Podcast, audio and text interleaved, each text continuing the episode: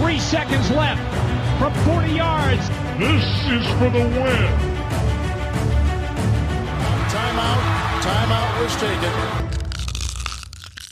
Sonderfolge, Sonderfolge, hey, hey, Sonderfolge, Sonderfolge, hey, hey, hallo und herzlich willkommen zu einer neuen Folge Icing the Kicker, dem NFL-Podcast in Kooperation zwischen dem Kicker und der Footballerei. Heute mit einer Special Edition. Wir haben es euch angekündigt Heute geht es um Power Rankings. Die NFL Regular Season ist auf der Zielgerade. Das heißt, es schreit förmlich danach, dass wir für euch mal einordnen, welche Teams sind auf dem besten Weg, die Playoffs zu erreichen und dort weit zu kommen. Welche Teams werden höchstwahrscheinlich auf der Strecke bleiben und für welche Teams ist die Regular Season eigentlich schon beendet. Wie immer mache ich das Ganze nicht alleine, sondern unser Power Ranking Experte ist heute dabei Michi vom Kicker. Moin Michi. Hallo Kutsche, freut mich, dass es jetzt geklappt hat mit dieser Sonderfolge. Der Konterpart von Michi. Good Cop, Bad Cop, das ist Detti aus der Footballerei. Moin Detti.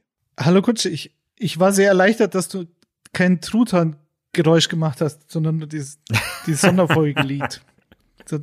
Aber wobei der Truthahn war auch cool, also lass dir da nichts anderes einreden.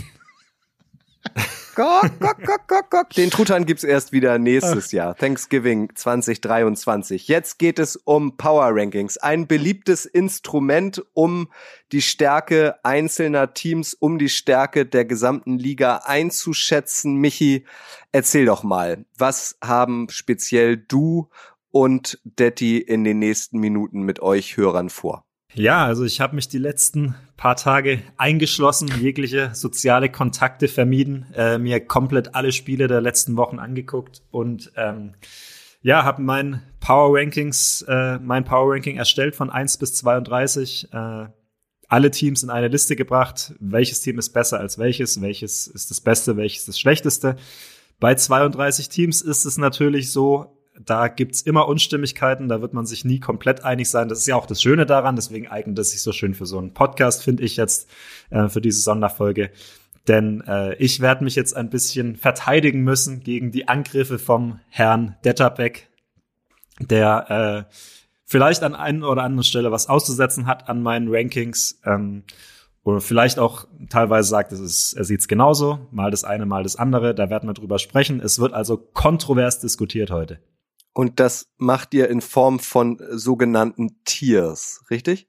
Genau. Ich habe, ähm, als ich mir die Power Rankings erstellt habe, äh, selbst bisschen mir angeschaut, wo würde ich so Cuts ziehen, also welche Gruppierungen nimmt man vor. Da habe ich jetzt vier sogenannte Tiers mir rausgesucht, wo ich einfach, als ich selbst äh, die Liste erstellt habe, mir aufgefallen ist, hey, da ist dann aber schon ein Gap zu, zum nächsten Team. Ähm, das sind jetzt vier verschiedene, ich glaube eins bis neun, äh, zehn bis äh, 19 und nee, 10 bis 17, 18 bis 25 und 26 bis 32. Äh, das sind meine vier Tiers. Ähm, genau, die werden wir, glaube ich, so bisschen nacheinander durchgehen, ganz hinten angefangen bis ganz vorne. Äh, vielleicht zum Hinweis, wir werden jetzt natürlich äh, nicht die Zeit haben, jedes Team einzeln zu besprechen. Da können wir euch aber beruhigen. Die kompletten Power Rankings, auf die müsst ihr nicht verzichten. Die gibt's dann in der Kicker-App bei uns auf der Seite und auch in der neuen Footballerei-App findet ihr die. Ne? Ähm, genau, da werde ich noch zu jedem Team auch zwei, drei Sätze schreiben. Und genau, wir besprechen jetzt quasi die Pressure Points, die wir ausgemacht haben. Ähm, also die Punkte, in denen wir gar nicht übereinstimmen. Vielleicht auch die Teams, die einfach interessant sind, bei denen wir übereinstimmen, die aber, die wir vor der Saison vielleicht nicht dort erwartet hätten. Genau, einfach die, äh, ja, die interessantesten Teams besprechen wir jetzt, aber ähm, glaube, wir werden auch einen Großteil insgesamt schaffen. Und wie gesagt, alles andere äh, könnt ihr ab jetzt, wenn ihr es hört, lesen in den Apps. Und auch auf der Homepage der Footballerei unter anderem und für Social werden wir euch da kleine Essenzen auch noch äh, aufbereiten. Da könnt ihr dann uns euer Feedback proaktiv mitteilen. Ich ziehe mich an dieser Stelle jetzt zurück, überlasse euch die Bühne, ich überlasse euch den Ring. Ich möchte an die Fairness appellieren. Bitte nie unter der Gürtellinie. Seid, seid ein bisschen auch lieb zueinander, aber äh, diskutiert auch kontrovers und euch allen Zuhörern wünsche ich jetzt viel Spaß bei der Sonderfolge Icing the Kicker Power Rankings total. Michael, du hast das Wort. Da kommt Danke, schon die Kutsche. Polizei. Ja, Detti, ich Die glaub, die- Polizei sind schon vorgewarnt. Die fährt, beim, die, die fährt bei mir vorbei, um die Ja, Fairness zu wahren gerade. am Warnung. Fenster, Ja, tatsächlich. ja, ich glaube, ich glaube, die, die Leute denken immer, wenn sie äh, Icing the Kicker hören, wir verstehen uns total gut, ist natürlich absolut Ja, ja. falsch. Ähm, heu, absolut falsch. Äh, heute geht's richtig zur Sache. Heute wirst du mich angreifen. Äh, heute werde ich mich gegen deine Angriffe zur Wehr setzen. Ähm, Mhm. Du hast dir mein Power Ranking nämlich schon angeguckt und ähm, wir haben ein paar Teams rausgesucht, ähm, ja, über die wir jetzt reden wollen. Detti, vielleicht mal dein allgemeiner Eindruck. Was hast du gedacht, als du mein Ranking gesehen hast? Ja, im Prinzip hat es schon ein paar Druckknöpfle bei mir äh, verursacht, aber eben, eigentlich ist es gar nicht äh, so, dass wir so weit auseinander sind. Also bei, bei den meisten Teams kann ich schon mitgehen. Es geht dann halt so ein bisschen um ein paar Positionen weiter oben, ein paar Pos Positionen weiter nach unten, die ich Teams, die ich auch ein bisschen aufgrund der, sag ich mal, äh, mittelfristigen Zukunft äh, sogar höher sehen würde oder dieses berühmte The Trend is your friend, das sehe ich dann bei manchen Teams äh, dann vielleicht auch ein bisschen besser oder schlechter als du, weil ich sage, okay, da gibt es eine Entwicklung in den letzten Wochen, die sollte man nicht außer Acht lassen. Aber im Prinzip kommen wir da schon ganz gut hin, glaube ich. Dann fang doch mal an mit deinem, mit deinem schlechten Tier. Das schlechteste Tier von allen. Genau. Ja. Und das, ist- das, ist ja, das ist ja das Schöne, ne, dass äh, ich glaube, wenn man sich so Power Rankings durchliest, sei es bei NFL.com, bei ESPN etc., äh, ich glaube, man wird nie mit allen No. 32 äh, komplett übereinstimmen. Deswegen fangen wir jetzt an, äh, angesprochen mit meinem schlechtesten Tier und ich glaube vielleicht mit dem Team, was wir vor der Saison, wenn wir es da gesehen hätten, überhaupt nicht erwartet hätten. Wir fangen mal an mit der Nummer, mit meiner Nummer 31, die Denver Broncos tatsächlich. Hätte es, hätte ich selbst niemals gedacht, dass ich das mal sage, aber diese von Russell Wilson angeführte Offense der Denver Broncos ist für mich gerade die schlechteste in der Liga, Daddy. Oder siehst du eine, die noch schlechter ist? Ja, also wir, wir müssen dann natürlich, wenn wir die Tiers besprochen haben, jeweils dann noch mal kurz alle Teams auflisten, die da in diesem Tier vertreten sind. Ich nehme es vorweg, die Houston Texans sind bei dir auf Nummer 32 und dies, das wäre jetzt auch meine Offense, die am schlechtesten performt. Ähm, die zwischendrin mal so ein Hoch hatte, vor allen Dingen dank Damian Pierce, die aber natürlich das Problem hatte, dass so ein Spieler wie Brandon Cooks keinen Bock mehr hatte und völlig unsichtbar war. Ähm, und ja, und dann hast du halt so Spieler wie Jordan Akins und äh, ja, und da ist halt dann nicht, da ist halt dann nicht so viel los. Die haben gar nicht so eine schlechte O-Line, aber wenn du dir halt vor Woche 12 überlegen musst, ähm, lassen wir jetzt Davis Mills starten oder Kyle Allen auf Quarterback, dann ist es für mich schon Habe ich aber auch ein, nicht ein, verstanden. eine, eine wohlverdiente Auszeichnung, diese Offense als schlechteste der Liga zu bezeichnen. Ich bin aber bei dir, was die Broncos betrifft, weil es ist schon unfassbar, was da passiert. Also, dass dieser Trade äh, Russell Wilson nach Seattle und dafür dann einiges an Gegenleistung von Denver äh, zu den Seahawks zurückkam und dass man da jetzt nach zwölf Wochen in der NFL-Saison sagen muss, das könnte der schlechteste Trade in der Geschichte der Liga sein. Und zwar vor allen Dingen aus zwei Gründen. Zum einen ist Russell Wilson in dieser Offense mit diesem Head Coach Nathaniel Hackett, äh, der zum ersten Mal Head Coach ist und das hat man vom ersten Spieltag angemerkt, dass er da vielleicht ein bisschen Ja. überfordert ist. Aber von einem, gerade in der Red Zone, einem der effizientesten Quarterbacks der Liga in den letzten 20 Jahren zum schlechtesten Quarterback der Liga wird, das ist kaum zu erklären. Ähm, natürlich haben sie Verletzungen in dieser Offense. Javonte Williams, der, glaube ich, einen großen Sprung gemacht hätte, ist sehr früh raus. Jerry Judy fehlt jetzt seit ein paar Wochen. Ähm, aber das allein erklärt es ja nicht. Also, hast du noch eine Erklärung, also jetzt, was die Punkte pro Spiel betrifft, und es gab ja schon genügend äh, Statistiken in den letzten Tagen oder in den letzten Wochen, die halt besagen hätten, die Broncos, keine Ahnung, ich glaube 20 Punkte pro Spiel gemacht 18, ja, oder ja. 18. 18 hätten schon gereicht, dann würden sie 9 Genau. und 2, glaube Also, ich, stehen, habe ich Ähm, gelesen. das liegt nicht an der Defense, die aber jetzt die letzten Wochen Nee, auch ein bisschen nicht. schlechter wird. Gerade Patrick Sertain sah ja. nicht gut aus gegen Davante Adams und DJ Moore in den letzten beiden Wochen, aber die ist ja wirklich solide. Aber hast du eine Erklärung, warum diese Offense so unfassbar schlecht ist? Ja, also ich würde auch, glaube ich, tatsächlich, also Nathaniel Hackett ist, glaube ich, schon ein großer Teil des Problems und ich glaube ehrlich gesagt nicht, dass wir ihn nächstes Jahr noch als Head Coach der Broncos sehen. Weil er hat so viele Fehler gemacht. Also du hast ihm wirklich angesehen, dass er überfordert ist mit dieser Rolle als Head Coach und als Playcaller. Ähm, was er auch bei den Packers vorher nicht gemacht hat, war, hat es ja Matt LaFleur gemacht. Ähm, du siehst an, also das Clock-Management hat er nicht im Griff gehabt. Er, er hat komische In-Game-Decisions getroffen dann. Ähm, das hilft natürlich Russell Wilson nicht, aber natürlich muss ein Quarterback vom Format eines Russell Wilson auch mehr äh, trotzdem aus dieser Situation machen. Ich fand persönlich, dass es schon in den letzten zwei, drei Jahren in Seattle so ein bisschen den Trend gab, dass er nicht mehr auf dem absoluten Elite-Level mhm. gespielt hat. Aber es war natürlich immer noch besser als das, was, was jetzt los war. Und du hast, du hast es gesagt, die Defense gibt ihnen ja eigentlich zumindest die Chance, im Spiel zu bleiben immer, aber sie schaffen es halt trotzdem nicht, die, die Dinger zu gewinnen.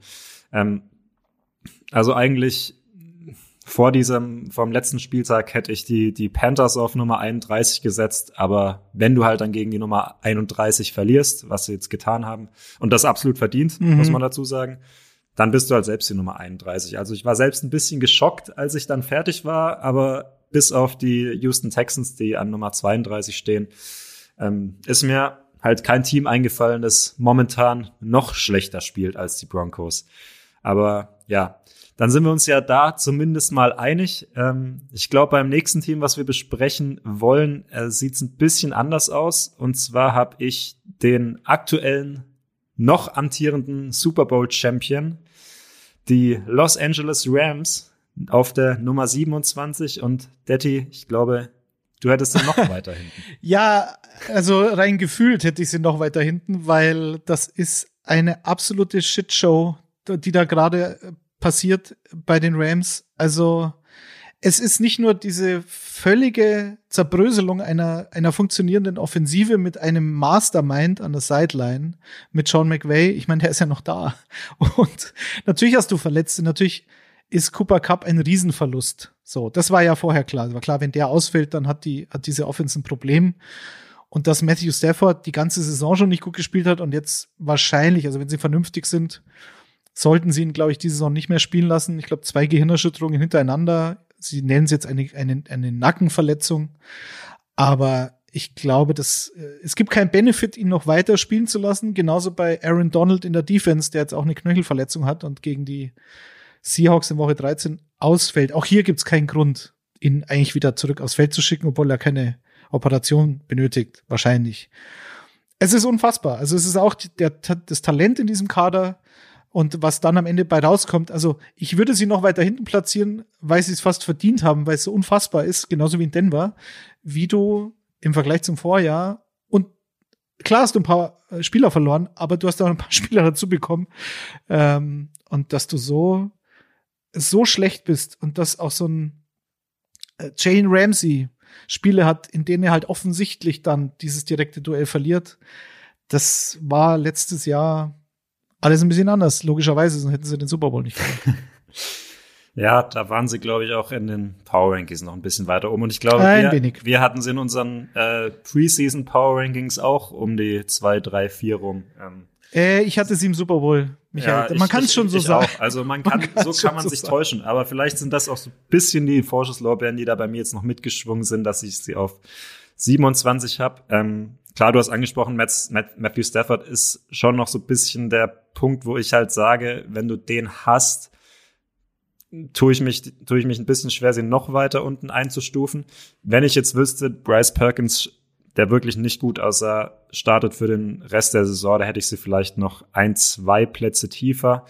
Ähm, aber mit der Defense, die jetzt klar auch natürlich underperformt im Vergleich zum Vorjahr, aber das ist immer noch keine ganz schlechte Defense, mhm. sage ich mal ähm, dann haben sie, finde ich, schon noch äh, eine höhere Baselines als äh, die Teams dahinter, wo ich jetzt noch äh, bisschen mit mir diskutieren lassen würde, Detti, äh, wäre, ich äh, habe auf Nummer 28 einen dahinter, die Indianapolis Colts, die ja zuletzt so ein bisschen einen Aufwärtstrend verzeichnet haben. Da würde ich noch äh, mit mir diskutieren lassen, dass man die tauschen könnte, aber ähm, alle anderen sehe ich dann doch trotzdem noch schwächer als die Rams, muss ich ja, sagen. im Prinzip ist es ja auch so. Äh, du hast auf 29 äh, die Chicago Bears, um das äh, abzurunden, auf Platz 30 die Panthers.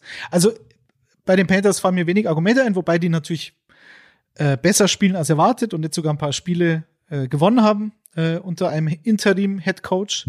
Äh, das, also ich sag mal, das Team ist nicht tot. So, das ist ja das Schlimmste, was dir passieren kann, was ich aber bei den Rams eben momentan tatsächlich so sehe. Und die Chicago Bears auf Platz 29, da ist es eher so ein Versprechen auf die Zukunft. Also Justin Fields soll jetzt in Woche 13 doch wieder spielen. Ähm, sie haben jetzt äh, gegen die Jets eine Secondary gehabt mit guten Spielern, die aber beide out waren wegen Gehirnerschütterungen. Äh, Chakan äh, Brisker und Kyler Gordon, beides frühe Second-Round-Picks. Und da sind mir bei den Bears in Kader ist so viel junges Talent, natürlich inklusive und vor allen Dingen der Quarterback. Ähm, dann so ein Typ wie Jack Sanborn, der, der Inside-Linebacker, der halt einfach die Rolle von Roquan Smith übernommen hat und seitdem halt die Liga in Tackles anführt. Also bei den, bei den Bears habe ich zumindest Hoffnung für die Zukunft. Bei den Rams habe ich keine Hoffnung, weil sie nächstes Jahr wieder keinen First-Round-Pick haben ein Zweitrunden-Pick, ein Drittrunden-Pick und dann ein Sechstrunden-Pick und dann noch ein paar späte Picks natürlich, aber ähm, sie haben keinen Erst-, Viert- und Fünftrunden-Pick. Und damit ist für mich so ein bisschen die Aussicht mh, hm, auf die Zukunft noch schwärzer, als es das Team jetzt schon darstellt, leistungstechnisch. Wen hast du denn auf Nummer 26 zum Abschluss des ersten Tiers? Genau, wenn wir da schon dabei sind, ich glaube, das ist wieder wieder bisschen die Frage, die wir uns da stellen. Also ähm, du hast angesprochen, die Bears haben ähm, für die Zukunft sieht's rosiger aus als bei den Rams. Da gehe ich auch ja, ja, absolut mit natürlich. bei dir. Ich habe es halt eher so bisschen aufgestellt nach der aktuellen Leistungsstärke. Da waren die Bears jetzt halt ohne ohne Justin Fields. Ähm, sehe ich sie dann doch noch schlechter als die Rams. Und ich glaube, das ist auch so ein bisschen der Punkt, wo wir jetzt bei der 26 bisschen auseinanderliegen könnten. Äh, auf der 26 bei mir damit das äh, am höchst platzierteste Team des letzten Tiers, also Best of the Rest quasi. Ähm, die Pittsburgh Steelers bei mir. Ähm, sehe ich auch, wie du wahrscheinlich auch sehen wirst, ähm, bisschen so eine, ist es halt so ein bisschen eine eine Potenzial-Offense oder ein Potenzial-Team. Also da steckt noch bisschen was drin. Aber aktuell sehe ich die noch nicht weiter vorne, muss ich sagen. Hättest du sie ein Tier höher gezogen, Daddy, oder hättest du eine andere Mannschaft dafür ins letzte Tier runtergezogen? Oder siehst du die Steelers genau richtig, wo ich sie habe? Naja, du hast Atlanta einen Platz höher und Atlanta sehe ich schlechter als die Steelers. Äh, natürlich auch wieder hier Potenzial. Du hast jetzt eine Defense, ähm, seit TJ Watt wieder zurück ist, der ja ähnlich wichtig ist wie Cooper Cup in der Offense der Rams, ist TJ Watt wichtig für die Defense in Pittsburgh. Und seit er wieder da ist, drei Spiele, sechs Takeaways, sieben Sacks. Sie haben immer noch das Talent in der Defense mit Larry Ogunjobi, äh, Cam Hayward, Minka Fitzpatrick, Alex Highsmith, Highsmith. Also, sie haben, ich habe Probleme. Ähm, sie haben schon viel Talent und die Offense mit äh, Kenny Pickett sieht auch besser aus. Ich finde, Pickett hat jetzt so ein kleines Breakout-Game gehabt in Woche 12. Jetzt nicht statistisch, aber dass man sagt, hey ja, das könnte tatsächlich die Zukunft sein. Und ähm, George Pickens war ein, wieder mal einer dieser Receiver, den die Steelers gedraftet haben und der, ähm, der ein Star in der Liga sein könnte. Und ja, du hast halt 2023 den Nummer 15 Pick, so wie es im Moment aussieht, also du wirst so ein Top 15 Pick, sagen wir so, Top 15 Pick haben wahrscheinlich im Draft. Und zwei Second Round Picks, weil einen haben sie aus Chicago für Chase Claypool noch bekommen. Auch hier, ich hätte ihn Tier höher gesetzt, weil die Defense mir halt sehr gut gefällt in den letzten Wochen. Und die Atlanta Falcons noch in den letzten Tier hineingeschubst. Also tatsächlich ist die Linie zwischen dem letzten und dem vorletzten Tier auch so ein bisschen ähm, die schwächste, glaube ich, äh, die so nur so ein bisschen gestrichelt verläuft bei mir. Hätte so ich die dünn, Steelers vielleicht. Dünn Strichle hast gemacht. hätte ich die Steelers vielleicht mit hochnehmen können. Die Tendenz ist aufsteigend, hast du gesagt. Ich denke, vor drei bis vier Wochen hätte ich sie auch noch deutlich tiefer gehabt. Aber wo ich halt dann, ich bin ein bisschen zum Schluss gekommen, rein qualitativ ist es für mich immer noch kein tolles Footballteam leider. Nein, natürlich nicht. Ähm, natürlich nicht. Die, die Offense ist halt eine Perspektiv-Offense für mich. Also mit dem jungen Quarterback, mit den jungen Receivern. Du hast Pickett und Pickens angesprochen. Die haben beide ihr Potenzial, aber sie sind beide jetzt noch nicht ähm, noch nicht da, wo sie, wo sie mal sein können. Auch George Pickens ist noch kein Nummer 1 Receiver. Ähm, die Line ist nicht so richtig stabil. Ähm, wenn sich Kenny Pickett gut entwickelt, dann habe ich auch kein Problem damit, die Steelers am Ende der Saison so um die 20 oder so rum einzugruppieren. Ähm, aber wo ich dann ein bisschen an den Punkt gekommen bin und deswegen habe ich sie dann auch ins letzte Tier.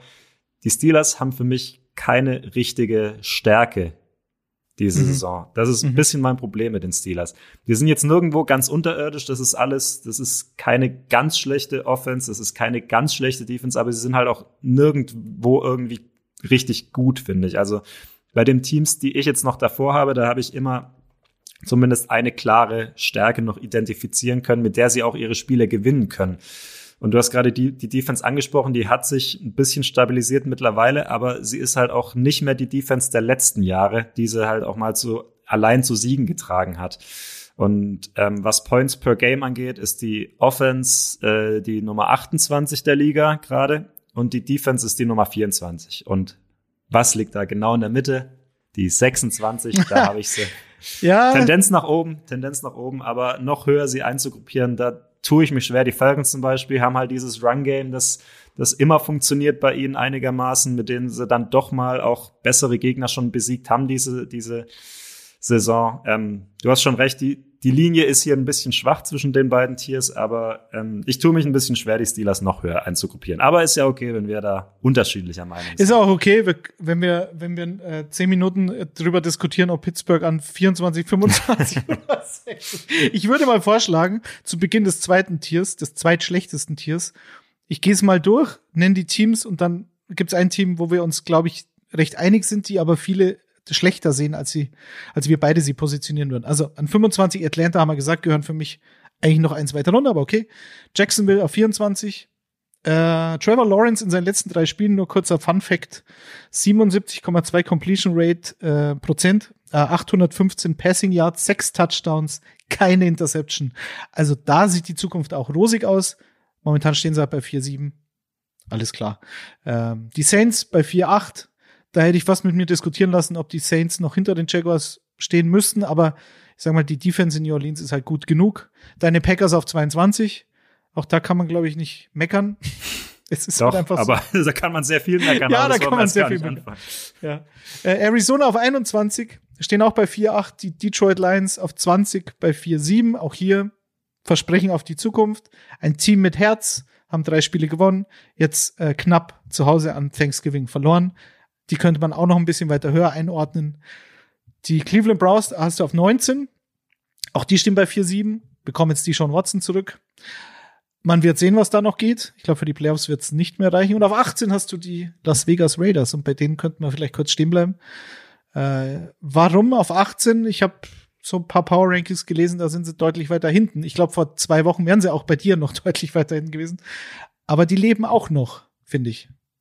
Kann man so ja, sagen. das ist halt genau das, was ich halt gerade bei den, bei den Steelers angesprochen habe. Ähm, die Offense, die kann halt ein Spiel alleine gewinnen. Ne? Äh, die, du weißt bei den Raiders, die Defense wird immer Punkte zulassen. Die haben zwar Max Crosby, aber sonst nicht viel. Mhm. Ähm, und die Offense ist halt aber einfach mit Devante Adams und Josh Jacobs, der jetzt wieder richtig zurück ist, sehr gut. Auch mit Derek Carr, der sich wieder gefangen hat.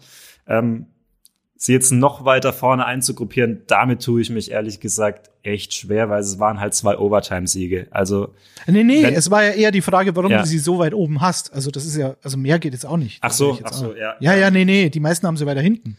Ja, klar. Also wenn wenn sie jetzt die letzten beiden Spiele in der Overtime verlieren, bin ich auch ehrlich, habe ich sie wahrscheinlich auch vier bis fünf Plätze weiter hinten. Ähm, ja. Aber die Raiders, und das ist auch so ein bisschen, wenn wir auf das ganze Tier jetzt schauen, ähm, ist es so ein bisschen die Identität von diesem Tier. Das sind alles Teams, bei denen du nicht überrascht sein kannst oder überrascht sein darfst, wenn sie auch mal ein Top-Team schlagen. Wo ich beim letzten Tier dann mhm. doch überrascht wäre, auch bei den Steelers, muss ich sagen. Mhm. Deswegen sind die Raiders für mich das ist halt so ein bisschen so ein Wildcard-Team. Die können auch mal 3 zu 48 auf den Sack kriegen, wenn gar nichts läuft, weil die Defense auch wirklich nicht toll ist. Aber sie können halt auch jedes Team, finde ich, mit der Offense schlagen, wenn Devante Adams und Josh Jacobs heiß laufen.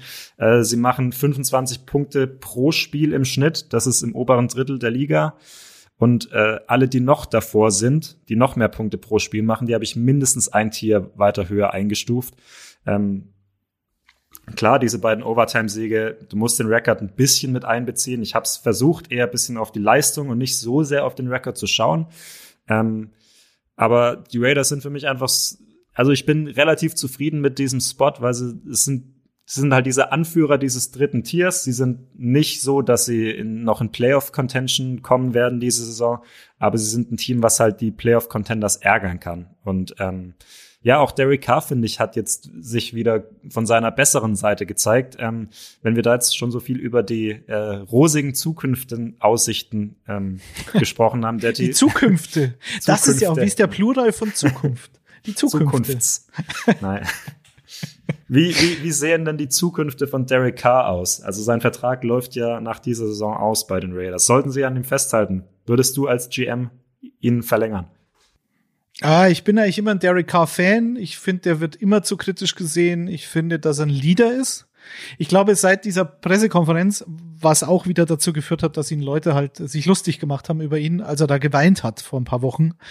Ich glaube, da standen sie eben bei 2-7, vermute ich. Äh, und da hat er dann ja, so, wir müssen besser spielen und das, keine Ahnung. Und er nimmt sich sehr zu Herzen, wenn sein Team so schlecht, also keine Spiele gewinnt und das Team aber er so sehr an das Team glaubt und so weiter. Sie haben natürlich drei herausragende Spieler mit Davante Adams, mit Josh Jacobs und mit Max Crosby in der Defense. Sie haben einen Trainer, der eben auch vor ein paar Wochen noch als, als äh, Entlassungskandidat Nummer eins gegolten hatten, haben sie ja schon wieder alle über die Raiders lustig gemacht. Das nächste Trainerprojekt, das scheitert. Und Josh McDaniels, der halt damals in Denver als Headcoach ähm, ähm, grandios gescheitert ist, dann bei den Colts für drei Minuten Headcoach war, um dann doch wieder einen Rückzieher zu machen. Also, ich würde die noch nicht abschreiben. Die nächsten Wochen werden halt entscheiden. Sie spielen jetzt in den nächsten vier Wochen ähm, gegen Teams, die insgesamt bei einem Rekord von 18 zu 25 stehen, also 18 Nied äh, Siege, 25 Niederlagen.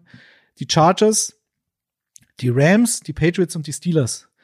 Und wenn man jetzt aus den vier Spielen vielleicht drei Siege einfährt, gegen die Patriots, Josh McDaniels gegen Belichick, wird auch wieder interessant, dann kann man, glaube ich, mit der Saison absolut zufrieden sein. Kann man denn bei deinem Platz 17, bei den Washington Commanders mit der Saison zufrieden sein? Weil ich glaube, die schlagen sich auch deutlich besser als gedacht und stehen für mich auch zu Recht auf Platz 17 im Mitteltier mit Tendenz nach oben. Genau, sagen. genau. Die, mit den Commanders fängt mein zweites Tier quasi an und bei den Commanders muss ich sagen, da habe ich mich extrem schwer getan, weil natürlich musst du diesen Rekord eigentlich mit einbeziehen und auch den, den Trend der letzten Spiele, ähm, vor allem den Rekord der letzten Spiele einfließen lassen. Ähm, da haben sie halt einfach äh, sehr viel gewonnen, auch gegen die Eagles äh, gewonnen.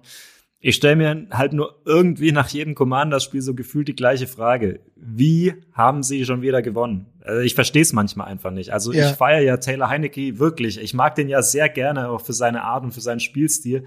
Aber der hat gerade halt auch diesen, diesen Lauf, dass irgendwie, ich glaube, im, im Schwäbischen sagt man, dass ihm der Rotz Nase hochläuft.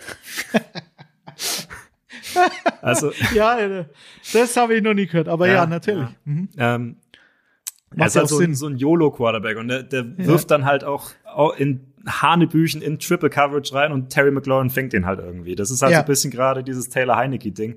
Defender droppt die Interception, ähm, die die wilden Würfe eigentlich nach sich ziehen müssen.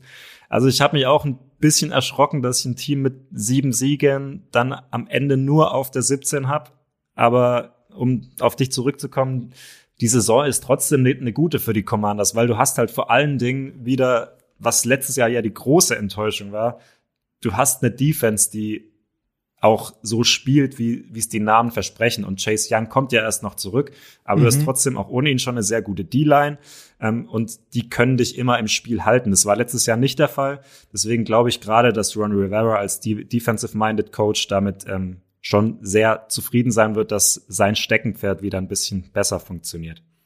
Ja, also Ron Rivera, ich bin ja großer Fan, ich finde ihn unfassbar sympathisch und gönne ihm alles. Auch mit seiner Krebserkrankung, ich glaube letztes Jahr war das und wie er da zurückkommt. Und er ist, glaube ich, ein sehr, ähm, sehr netter, ehrlicher Typ. So, und ich glaube, deswegen wird der auch ein Team nie verlieren. Kann ich mir zumindest nicht vorstellen, dass er mal diese Kabine mal verliert als Head Coach. Mhm. Und dass er jetzt so zurückkommt, und das sah er am Anfang auch nicht aus. Dann gab es ja diesen Wechsel zu Heineke, natürlich Carson Wentz verletzt, aber notgedrungen. Damals habe ich mir noch gedacht, wieso lassen sie Sam Howell nicht spielen, weil der halt auch durch seine, durch seine College-Auftritte und diese vielen Rushing Yards, die er hat, halt nochmal so ein zusätzliches Element in diese Offense gebracht hätte. Aber das kann ich in meinem Keller im Freising halt schlecht beurteilen, ob der Sam Howell auch nur annähernd in der Lage ist, ein NFL-Spiel zu bestreiten, so wie man bei Malik Willis gesehen hat. Diese Rushing Quarterbacks sind ja ganz nett, aber wenn sie halt als Passer so überfordert sind, dann dauert es halt ein bisschen. Deswegen, okay, damals hieß es, sie gehen mit Heineke, weil sie halt diese Saison eben noch nicht äh, abschließen wollen. Wäre auch ein bisschen früh gewesen. Und jetzt haben sie halt eine Siegesserie hingelegt und wie du schon sagst, die D-Line, Chase Young kommt zurück, First Round Pick, Sweat, Payne und Allen, alles First Round Picks. Also alle vier in dieser D-Line. Und ähm, das zahlt sich halt dann doch aus. Qualität setzt sich durch. Das Internet zwar nicht, aber Qualität. Und nach vorne, klar, Terry McLaurin, Jahan Dotson war verletzt, kommt zurück. Brian Robinson hat ein sehr gutes Spiel gemacht, zumindest in Woche 12. Ich bin jetzt kein großer Fan. Ich finde, dass Antonio Gibson eigentlich der bessere Running Back ist, aber der ist jetzt auch ein bisschen verletzt anscheinend. Also viel Qualität im Kader und äh, dieses Tier, weil du gesagt hast, das zweite Tier, das zweite Tier von oben, da sind wir jetzt Genau. von vieren. Also sprich, die Commanders sind so das erste Team, das Playoff-Contender ist, oder? Aus deiner Sicht auf Platz 17. Genau, genau. Hätte, hätte, hättest du sie dann höher einsortiert als, als Platz 17, weil das ist natürlich so, die ein, zwei Leute, denen ich das geschickt haben, haben tatsächlich gesagt, na, Commanders. Ja, das ist diskutabel. Also ich bin jetzt mit Platz 16 bei den Seattle Seahawks jetzt nicht sicher, ob die in zwei Wochen nicht schlechter aussehen als die Commanders. So, also das wäre schon Aber, Di- aber debattierbar. Daddy, bist du da nicht mit deinem eigenen Team, gehst du da nicht vielleicht ein bisschen zu kritisch gerade ins Gericht? Nee, also ins Gericht? Ja, ich bin ja schon immer sehr sachlich, was das eigene Team betrifft. Ich würde aber jetzt nicht sagen, dass ich überkritisch bin, weil wenn du überlegst, was vor der Saison bei, bei den Seahawks möglich schien und wo wir uns jetzt befinden und wenn du bedenkst, dass sie in den nächsten Spielen spielen sie unter anderem gegen die 49ers, Chiefs und die Jets. Das sind nochmal die schwersten Spiele. Äh, und wenn du ein Spiel von diesen dreien gewinnst, dann spielst du dazu noch zweimal gegen die Rams, in dem, in der jetzigen, in dem jetzigen Zustand, glaube ich, durchaus gewinnbar. Und gegen Carolina. Das heißt, du könntest tatsächlich von den letzten sechs Spielen, spielen sie auch viermal zu Hause, vier gewinnen und dann hättest du zehn Siege. Und das äh, mit 10-7 hättest du die Saison, da hätte jeder geträumt vor Und du wärst vermutlich in den Playoffs auch. vermutlich in den Playoffs. Äh, warum ich sie jetzt äh, tendenziell fast noch schlechter als auf Platz 16 sehe, ist halt einfach, dass die Defense jetzt gerade wieder ein Gesicht zeigt, wo keiner weiß, wo die Reise hingeht. Also du hast vor allen Dingen der Pass Rush, der wieder komplett nachgelassen hat in den letzten zwei Wochen gegen Tampa und jetzt gegen die Raiders. Ein Bruce Irvin mit Mitte 30, den sie da von der Straße holen, spielt mit Abstand die meisten Snaps und äh, Boy Murphy, der Second Rounder und Daryl Taylor, ähm, auch ein hoher Draft-Pick vor, vor ein paar Jahren, haben deutlich weniger Snaps als Bruce Irvin und das kann es eigentlich nicht sein. Die Zukunft mit diesen Rookie-Tackles und mit den jungen Cornerbacks ist wunderbar, das habe ich aber auch immer gesagt. Das würde mir schon reichen als Ergebnis dieser Saison, ob man jetzt in die Playoffs kommt oder nicht. Aber Wildcard ist das absolute Maximum, weil die Offense halt funktioniert. Das wird aber nur der Fall sein, wenn, also die Wildcard, wenn diese Defense sich wieder fängt. Ähm, ja. Ja, ähm, also ich finde, du bist zu hart mit deinem eigenen Team. Du musst, du musst auch mal, du musst auch mal das Zuckerbrot und nicht nur die Peitsche auspacken. Ähm, ich sehe die Seahawks. Beste Draft seit zehn Jahren. Das ist mein, das ist mein Zuckerbrot. Ich, ich, ich sehe die Seahawks auch, auch ähm, positiver, glaube ich, insgesamt. Sie haben die letzten beiden, beiden Spiele verloren, aber in den beiden Spielen waren sie auch nicht unterirdisch schlecht. Gegen die Raiders können sie gewinnen, wenn sie es clever zu Ende spielen. Müssen sie vielleicht sogar gewinnen. Ähm, die habe ich zwei Plätze hinter ihnen. Ähm, und gegen die Bucks verlieren sie in München, verlieren es auch verdient, absolut, aber haben für mich jetzt auch keine bodenlos schlechte Leistung gebracht. Und ähm, das ist es halt, warum ich die Seahawks da sehe, wo ich sie einsortiert habe.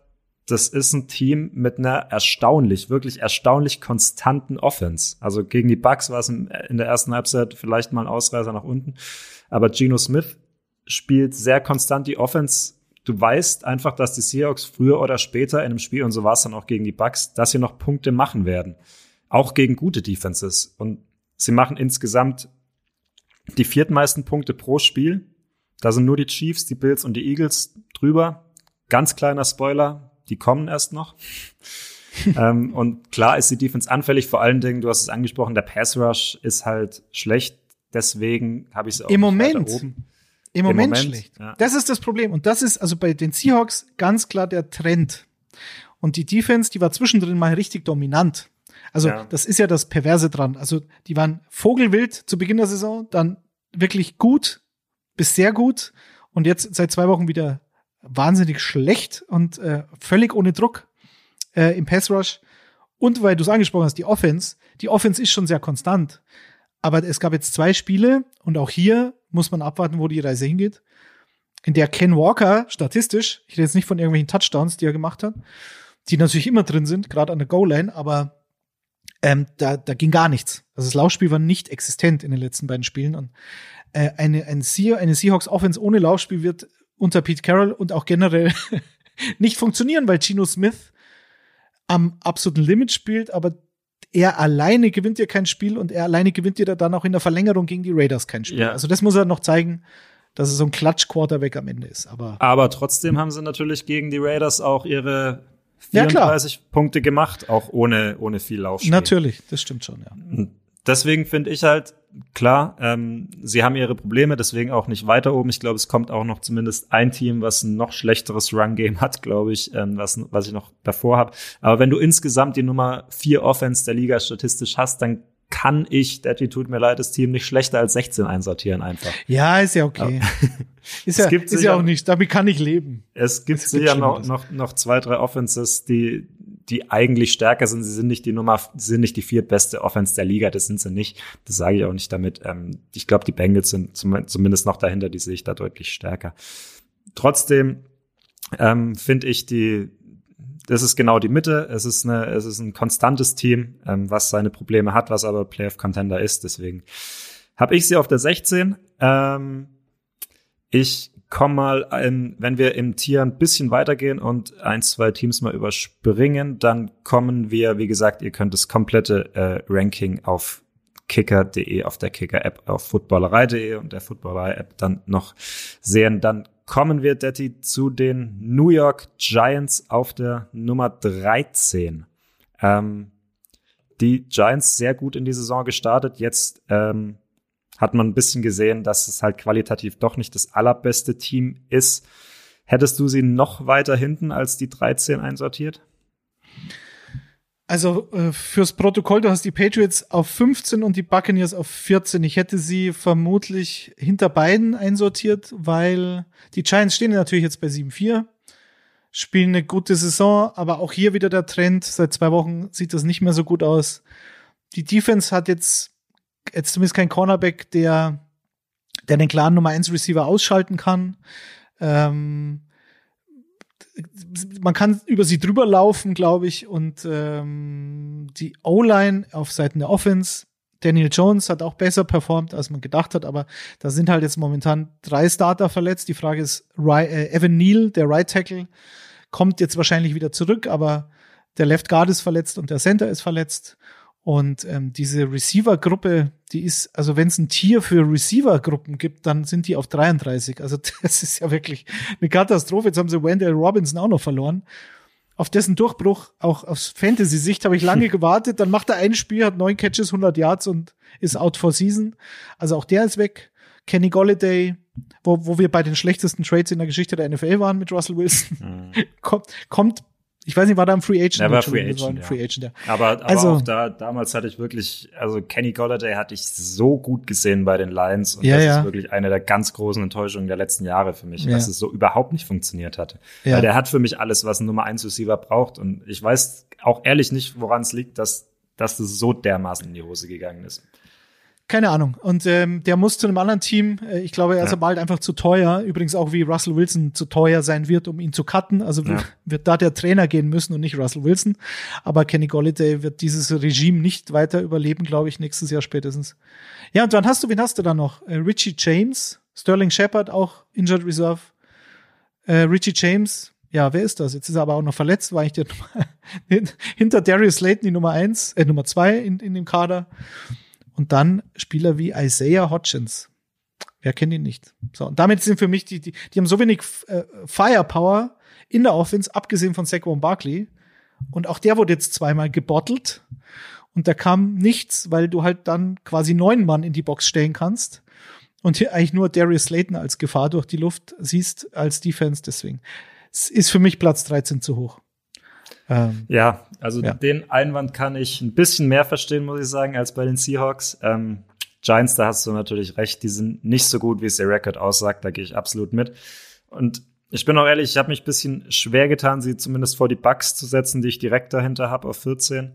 Ähm, sie haben halt zwei Siege mehr. Ähm, und sie haben zuletzt, das ist auch halt der letzte Eindruck, den ich jetzt habe, da haben sie sich gegen die Cowboys echt nicht schlecht verkauft äh, am Thanksgiving, muss ich sagen. Ähm, deswegen vor dem Hintergrund der letzte Eindruck, sie haben in Jerry World echt kein schlechtes Spiel gemacht, die, die Giants.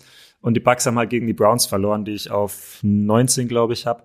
Ähm, Deswegen habe ich sie dann am Ende doch davor gesetzt, die Giants. Ähm, auch weil sie einfach sehr gut gecoacht sind dieses Jahr mit Brian Daber. Das haben wir jetzt noch nicht angesprochen. Das ist natürlich eine, eine große Stärke dieses Ja, Teams. klar. Ähm, und ich finde auch schon, dass die Giants, wenn wir jetzt vom Record sprechen, sie haben den gleichen Record wie die Commanders. Ich sehe die Giants irgendwie schon noch von den Leistungen her, klar, nicht auf dem Papier, auf keinen Fall. Du hast angesprochen, das ist vielleicht das schlechteste Receiving Core der Liga sehe ich sie doch noch besser als die Commanders zumindest. Oder hättest du die auch noch vor den Giants? Äh, nach den letzten Wochen ja. Hm. Ja. Also Aber ich gut. Die, ja. Ich, ich sehe die Giants immer noch ein bisschen, die, auch, auch die Defense ist, ist nicht so schlecht, finde ich. Ich sehe sie immer noch so, dass sie halt auch mal ein Team überraschen können. Ähm, ist aber, muss ich auch sagen, Daddy ist der Einwand, den ich von deiner Seite bis jetzt am besten nachvollziehen kann, um dir mal ein bisschen entgegenzukommen. Ja, musst du nicht, musst du nicht. Aber bei, also das war Platz 13, Platz 12, die New York Jets, die sehe ich genau da, richtig. Natürlich ist die große Frage, was passiert mit Mike White? Geht die Mike White Show weiter? Wir haben am Donnerstag in unserem Podcast, äh, in unserem normalen Icing the Kicker Podcast über das Spiel gegen die Minnesota Vikings gesprochen das wird natürlich unter anderem jetzt auch zeigen, ob wir sie auf Platz 12 vielleicht zu hoch gerankt haben oder ob das so passt, weil die Defense natürlich sensationell ist. Äh, die Ravens auf Platz 11, aus dem Team werde ich nicht schlauer, deswegen kann ich sie auch nicht höher setzen. Ich sehe sie, ja, ich sehe sie fast noch schlechter als, als Platz 11, weiß aber nicht, wen ich aber die, die, aber vor die, die Nase setzen soll. Hast du diese Statistik gelesen? Ähm, ich glaube, es gab es gab bis jetzt vier oder fünf Teams in der NFL-Geschichte oder in den letzten 30 Jahren, weiß ich nicht mehr genau, die äh, in allen elf, in den ersten Saison, in allen ersten elf Saisonspielen so rum, ähm, mit einem Double-Digit-Lead hatten. Mhm. Und alle anderen drei oder vier, die es gab, haben alle elf Spiele gewonnen und die, Ra und die Ravens haben sieben gewonnen und vier verloren. Das musst du halt erstmal schaffen. Aber du musst es auch erstmal schaffen, in, in elf Spielen so weit vorne zu liegen. Ja. Ähm, deswegen habe ich sie, sehe ich, du kannst hier, du kannst ja nicht immer so diese, diese, ähm, natürlich ist es ein Problem, dass du so viele Passing Yards kassierst, immer, dass die Passing Defense schlecht ist, deswegen ist, sind sie auch nicht in den Top 10 bei mir. Aber du musst ja auch erstmal diese Qualität haben, gegen jedes Team in, in Führung zu kommen. Und ich glaube nicht, dass du es dann immer so oft verspielen wirst. Ähm, es ist tatsächlich ein Team, aus dem man nicht so richtig schlau wird, aber ich finde, es ist ein besseres Team als die Jets. Ja, bei den Ravens fehlt mir so eine, genau diese Qualität, um so eine Führung dann souverän zu Ende zu spielen, weil ja. dies, das, was das Team Klar. immer auszeichnet, war ja immer das Laufspiel. Also auszeichnet in dem Sinn, dass du eben einen extrem gefährlichen Running äh, Quarterback hast, der selbst läuft, immer da eine, eine, ein Faktor ist und aber gleichzeitig auch äh, egal wer da Running Back spielt, das ist ja auch wie so eine Salontür, Salontür, die da mal auf und zu geht aber trotzdem immer so eine Baseline hat. Und die haben sie halt für mich dieses Jahr nicht. Und deswegen verlieren sie dann, glaube ich, auch Spiele, weil sie dann irgendwann nicht mehr das konservativ souverän runterspielen in der Offense. Äh, ähnlich übrigens, was diese Unbeständigkeit, die mir dann auch fehlt, um sie in die Top 10 zu bringen, haben die Chargers, stehen bei 6-5. Auch ein Rekord, der ähm, ja, jetzt haben sie eben Woche 12 äh, glücklich gewonnen, weil sie eine Two-Point-Conversion ausspielen äh, gegen Arizona dicke Eier bewiesen. Äh, das ist, muss man immer respektieren. Aber wenn sie das verlieren, dann stehen sie, haben sie einen negativen Rekord und gehören für mich grad, also Platz 10 finde ich schon sehr hoch, weil man halt immer den Justin Herbert-Faktor hat, aber ähm, ja, und das, viele Verletzungen, klar, aber trotzdem. Das, das ist halt der Faktor, wenn, äh, wenn die Chargers halt mal also wenn jetzt Mike Williams vielleicht noch zurückkommt, wenn Keenan Allen wieder fit wird, dann sehe ich bei den Chargers schon noch das Potenzial, dass sie auch. Ja, ähm, das Potenzial, aber das ist ja, was ist jetzt? Ja, ich, ich fand, ich fand tatsächlich auch die letzten zwei Wochen hat Justin Herbert wieder, wieder auf einem besseren Level gespielt. Deswegen habe ich sie ähm, auch ein bisschen weiter oben, glaube ich, als der Konsens einsortiert auf Nummer, ja. Nummer 10. Das stimmt schon. Ähm, da habe ich sie relativ weit oben. Äh, sie sind quasi das oberste Team äh, vom zweiten Tier. Ähm, da muss ich aber sagen, habe ich dann schon, wenn wir vorhin drüber geredet haben von der gestrichelten Linie, jetzt kommt halt für mich die dicke, fette äh, Linie dreimal unterstrichen. Ähm, da finde ich ist dann schon ein bisschen Drop-off zwischen äh, dem ersten und dem zweiten Tier für mich, zwischen den Top 9 Teams, ähm, die für mich gut, die Buccaneers sind halt so ein Team, im, die im zweiten Tier sind, da könnte ich mir immer noch vorstellen, dass die überraschen. Aber davon abgesehen sehe ich die ersten neun Teams als äh, potenzielle Super Bowl-Teilnehmer. Ähm, bei den neun Teams könnte ich es mir vorstellen, dass sie es reinschaffen, wenn sie wie die Bengals beispielsweise letztes Jahr auch einen guten Lauf am Ende bekommen. Ähm, da sind auf meiner Nummer 9, die ich dann aber doch schon relativ weit vor der 10 habe, die Titans, auf der 8 die Vikings, auf der 7 die Bengals, auf der 6 die Cowboys und dann wollen wir, glaube ich, mal ein bisschen über unsere oder über meine Plätze 3, 4 und 5 reden. Da sind auf der Nummer 3 die Buffalo Bills bei mir, auf der Nummer 4 die Philadelphia Eagles, und auf der Nummer 5 die Miami Dolphins. Daddy, wie hättest du diese drei Teams angeordnet? Also ich hätte tatsächlich äh, die Eagles auf Platz 3 gesetzt, weil man ihnen bei einem 10-1-Rekord wenig vorwerfen kann. Ob die Bills, wie du sie jetzt auf 3 hast, ob die Bills nach dem Donnerstag-Nachtspiel gegen New England völlig zu Recht auf der 3 stehen oder ob die Fragezeichen größer werden, die ich momentan habe, können wir Stand jetzt nicht beurteilen, weil wir diesen Podcast am Donnerstag aufnehmen. Transparenz. Das, Transparenz. Das heißt, hab das im Hinterkopf. Also für mich ja. habe ich habe bei den Bills momentan ein paar Fragezeichen zu viel. Jetzt haben sie Von Miller auch noch verloren. Sie sahen in den letzten Wochen nicht überzeugend aus.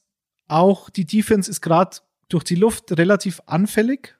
Natürlich kann es sein, dass sie True Davius White jetzt für den Rest der Saison so richtig wieder zurückkriegen.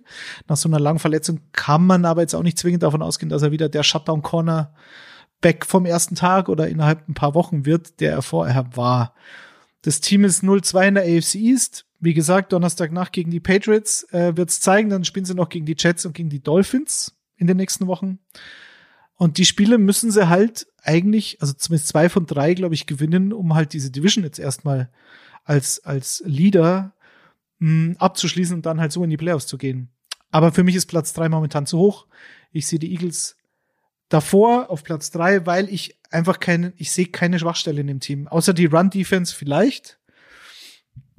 Ähm, das wird man sehen gegen Tennessee. Das wird ein, ein, äh, ein schöner Fingerzeig, ob, ob John Davis, also dieser, dieser Defensive Tackle, der ausgefallen ist, ob der mit Sue und Joseph jetzt ersetzt werden kann, die sie von der Straße geholt haben.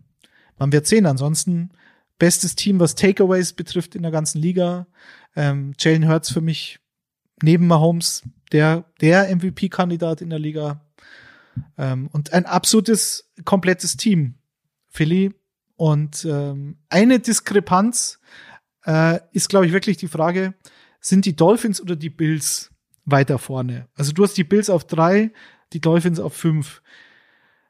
Ähm, das Spiel Donnerstagnacht ist da natürlich entscheidend. Und natürlich auch das Ergebnis der Dolphins jetzt gegen die 49ers am Sonntag. Absolut, äh, absolutes Spitzenspiel. Ähm, siehst du die, was, hast du für Zweifel bei den Dolphins noch, um sie zum Beispiel vor Buffalo zu sehen? Ja, also wenn ich jetzt gerade bei diesen drei Teams bin, das Gedankenexperiment ähm, was ich mir dann ein bisschen gedacht habe, um diese, um nicht nur diese Teams, auch zum Beispiel bei den Commanders vorhin habe ich mir, habe ich mir das auch schon gedacht. Ähm, wenn ich jetzt gesetzt dem leider sehr unwahrscheinlichen Fall diese Saison, wenn ich jetzt die Packers nehme und ich bin Packers-Fan und mein Team ist in den Playoffs, gegen welches Team will ich am wenigsten spielen? Und da bin ich dann schon bei Buffalo gelandet. Mhm. Weil du hast es wieder an Thanksgiving gesehen das ist halt eins von wahrscheinlich zwei Teams in der Liga, bei denen du zuverlässig sagen kannst, denen reichen diese, was waren es, 21 Sekunden, um halt noch in Field Goal Range zu kommen, weil du Josh Allen hast, auch wenn er jetzt natürlich schlecht gespielt hat in letzter Zeit. Wenn er so spielt wie zuletzt, dann muss man absolut drüber nachdenken, sie weiter runterzunehmen, da gebe ich dir recht. Aber dieses Team ist halt so extrem gut, wenn ihr Quarterback gerade mal keinen Bockmist baut. Ähm, sie haben halt diese, diese Explosivität in der Offense, diese Connection Allen zu Dix. Und wenn jetzt Playoffs wäre, dann würde ich immer noch am wenigsten gerne gegen die Bills spielen. Ähm, bei den Dolphins ist es halt so, ähm, die Offense ist vielleicht aktuell die beste von diesen drei. Ähm, ich persönlich bin sogar, äh, die, was das MVP-Race angeht, ein Tick eher noch bei Tour als bei Jalen Hurts. Ich finde, du hast gemerkt, als Tour raus war, ähm, ist diese Offense einfach von der Klippe gefallen, mehr oder weniger. Der spielt eine echt geile Saison. Ich bin großer Tour-Fan mittlerweile. War es auch schon davor, nur leider, also im College habe ich ihn sehr gemocht. Dann hat er es ja erstmal nicht so auf die Reihe bekommen. Jetzt, finde ich, zeigt er wieder alles, sein, seine Timing-Throws. Ähm, und ohne den Record der Eagles im Hinterkopf hätte ich vielleicht sogar die Dolphins vor die Eagles gesetzt, weil diese Dolphins Offense halt auch Firepower ohne Ende hat. Weswegen ich sie am Ende auf der 5 habe und nicht auf der 4 und nicht auf der 3, ist halt die Defense. Ähm, die ist halt nicht ganz so gut einfach. Die, die, das ist eine Durchschnittsdefense. Der Pass Rush ist nicht toll bei den Dolphins. Ähm, das ist eine Defense, die gut Turnover forcieren kann, aber der Pass Rush fehlt. Das ist keine Defense, die dir mal ein Spiel gewinnen kann. Das muss dann schon die Offense machen. Und so eine Defense, die haben halt die Bills und die Eagles beide für mich. Ähm, deswegen auch schwierige, schwierige Sache, aber ich habe mich dann, weil die Dolphins und die Bills die kompletteren Teams sind, ähm, eben für diese beiden entschieden, ja. Ähm, und weiß nicht, die Eagles habe ich jetzt an vier, das werden mir jetzt wieder viele vorwerfen, dass ich, dass ich sie bei einem 10 und 1 Record nicht, nicht noch höher habe. Ähm, ich bin ja auch eines Besseren belehrt worden schon, auch gerade was Jalen Hurts angeht. Ähm, nur jetzt, um mal im Power Rankings Kosmos zu bleiben, ähm, da habe ich jetzt so ein bisschen ähm, das Problem halt, sie haben halt gegen zwei Teams gespielt aus dem ersten Tier. Das haben sie auch beides gewonnen, deswegen stehen sie auch so weit vorne. Das waren gegen die Cowboys und die Vikings. Ähm, dann hatten sie zwei Spiele gegen die Commanders, die ich jetzt auf Platz 17 habe. Die haben sie ähm, eins davon zumindest verloren. Und die restlichen sieben Spiele, die waren alles gegen Mannschaften aus meinem dritten oder vierten Tier. Ähm, davon die letzten beide erst sehr zittrig gegen die Colts, hätten sie fast noch verloren. Und jetzt gegen die Packers, wo natürlich die Offense grandios war, zumindest gegen diese schlechte Packers Run Defense, aber dafür halt die Defense wieder nicht besonders gut aussah. Also die Eagles sind ein sehr konstantes Team, auch mit einer hohen Baseline, mit einer höheren Baseline als die Dolphins, denke ich mal. Ähm, sie sind auch konstanter als die Bills, auf jeden Fall. Aber unterm Strich glaube ich halt, dieses Bills-Team kann einfach insgesamt mehr als die Eagles. Und sie werden, glaube ich, auch in den Playoffs gefährlicher sein. Naja, also bei den Bills äh, weißt du ja schon, was möglich ist. So, das ist, glaube ich, der große Unterschied hm, zu den Dolphins genau. und den Eagles. Das sind die Eagles und die Dolphins Richtig. sind halt die zwei Überraschungsteams 2022. Ja. Ähm, und bei beiden hast du natürlich die große Frage, was macht Jalen Hurts unter Druck in den Playoffs in Crunch Time gegen eine gute Defense? Äh, die Frage Hertz oder Tour MVP stellt sich für mich persönlich jetzt nicht, weil Tour stimmt schon, er war raus. Teddy Bridgewater, hast du schon gesehen, das ist ein Unterschied. Aber er ist halt in einem System, das sehr Quarterback-freundlich ist, hat er Erfolg, so wie Jimmy G damals in San Francisco oder jetzt immer wieder in San Francisco. Kyle Shannon, Mike McDaniel, da haben wir auch am Donnerstag im Podcast drüber gesprochen. Das sind die zwei Spider-Man in dem Meme. Ne? Also das ist, da tut sich jeder Quarterback tendenziell einfach leichter und Jalen Hurts spielt perfekt, weil er halt, dann läuft er dir halt für 150 Yards, wenn es dann mal ähm, in einem schlechten Wetter in den Playoffs im Januar drum geht in Philly. So. Und der spielt extrem intelligent. Das Natürlich. ist tatsächlich das, und, was ich, was mich am meisten überrascht hat. Also er, er trifft immer die richtigen Entscheidungen fast. Genau. Ganz, und er, er liest er hat, das Spielfeld sehr gut. Er ja. hat Arsenal, er hat Miles Sanders, der ein absolutes Breakout-Jahr hat. Der ja auch schon, den gibt's ja auch schon länger, war damals ein hoher Second-Round-Pick, glaube ich. Ähm, bei dem hat's richtig Klick gemacht. Ist auch mal nicht so oft verletzt wie sonst immer. Äh, Devonta Smith kann dir ein Spiel entscheiden, kann aber auch verschwinden, weil du halt AJ Brown dann hast, der dir ein Spiel übernimmt. So, Dallas Goddard, dass der weg ist, tut weh momentan, klar, weil du keinen adäquaten Titan im Kader hast. Über die Defense brauchen wir nicht reden und so weiter. Aber klar, du weißt nicht, wie sie unter Druck performen, genauso wenig wie die Dolphins. Bei den Dolphins zur Defense noch. Sie haben Bradley, Bradley Chubb sich geholt im Trade, äh, haben dann Jalen Phillips den Rookie aus dem letzten Jahr und haben damit zwei Outside Linebacker in einer 3-4 Defense, die perfekt für diese Defense gemacht sind und hast dann halt noch eine gewisse Tiefe, Melvin Ingram und so weiter. Ähm, die einzige Frage ist die Secondary, da hast du schon recht. Da spielt halt ein Typ wie Keon Crossen. So, der spielt halt auf der anderen Seite gegenüber von Savian Howard, weil Byron Jones halt noch verletzt ist also seit langem schon verletzt ist. Und das könnte ihnen dann in den Playoffs das Genick brechen, die Secondary, aber ansonsten sehe ich da wenig Schwächen. Woche 15 spielen sie gegen Buffalo, das könnte dann ähm, für Klarheit sorgen. Da unterhalten wir uns dann auf jeden Fall. Genau. genau. Ähm, die MVP-Frage, Detti, äh, stellt sich für dich nicht, für mich übrigens auch nicht, weil ich habe äh, ganz klar einen anderen Spieler, weder Tua noch Jalen Hurts vorne. Aber ähm, wenn wir naja, das ist. Nein, nein, natürlich. Ja. Natürlich. Äh, wen hast du denn auf Platz zwei, bevor wir zu deinem MVP-Kandidaten kommen, in deinem Power-Ranking drin, was das Team betrifft? Auf Platz zwei, äh, vielleicht auch, äh, vielleicht für einige überraschend hoch, äh, die San Francisco 49ers. Ähm, einfach weil sie die mit Abstand beste Defense in der Liga haben und genügend Waffen in der Offense. Und dann Nummer eins, halt hauptsächlich wegen diesem Spieler, äh, die Kansas City Chiefs, äh, Patrick Mahomes. Du hast es schon so oft gesehen. Der Typ gewinnt ihr Spiele allein. Es ist der beste Spieler in der Liga. Äh, es ist vielleicht auch der beste Coach der Liga noch dazu. Und diese Kombination ist einfach tödlich, wenn du das hast in der NFL. Ähm, deswegen, die Nummer eins war für mich eigentlich keine Frage dahinter. Ähm, habt ihr jetzt gesehen? Sehr oft diskussionswürdig. Ähm, ich werde diese, äh, diese Folge quasi auch noch in einen Text packen, den ihr, wie gesagt, in der Footballerei-App und in der Kicker-App jetzt schon lesen könnt mit Erklärungen. Ähm, gebt mir gerne Feedback, gebt auch Detti gerne Feedback. Ähm, wir freuen uns auch über eure Power Rankings eingeschickt. Ähm, wie gesagt, Vielleicht habt ihr ja ein Team, die Chargers vielleicht doch deutlich weiter hinten, auch vielleicht die 49ers, die ja auch einen relativ leichten Schedule bis jetzt hatten, deutlich weiter hinten. Ähm, es gibt, glaube ich, viele Möglichkeiten, wie man sowas aufbauen kann. Mir hat's richtig viel Spaß gemacht, Detti. Ich hoffe, dir auch. Äh, ja, natürlich. Und äh, man kann diskutieren äh, über gewisse Positionen. Äh, was Platz eins und zwei betrifft, gehe ich da auch wieder völlig bei dir mit. Deswegen ähm, denken wir da schon ähnlich und können das als gemeinsame, als gemeinsames Power Ranking des Icing the Kicker Podcasts perfekt ähm, präsentieren. Also da, da bin ich bin stolz auf dich, Bechle. Das ist ein ganz kurzes Power Ranking. Das, das, das freut mich. Das freut mich doch sehr. Ähm, dann würde ich sagen, wir schauen mal, ob wir es vielleicht sogar vor den Playoffs nochmal schaffen oder in den Playoffs. Man kann ja auch mal ein Playoffs Power Ranking. Playoffs machen. Power Ranking, ja, natürlich.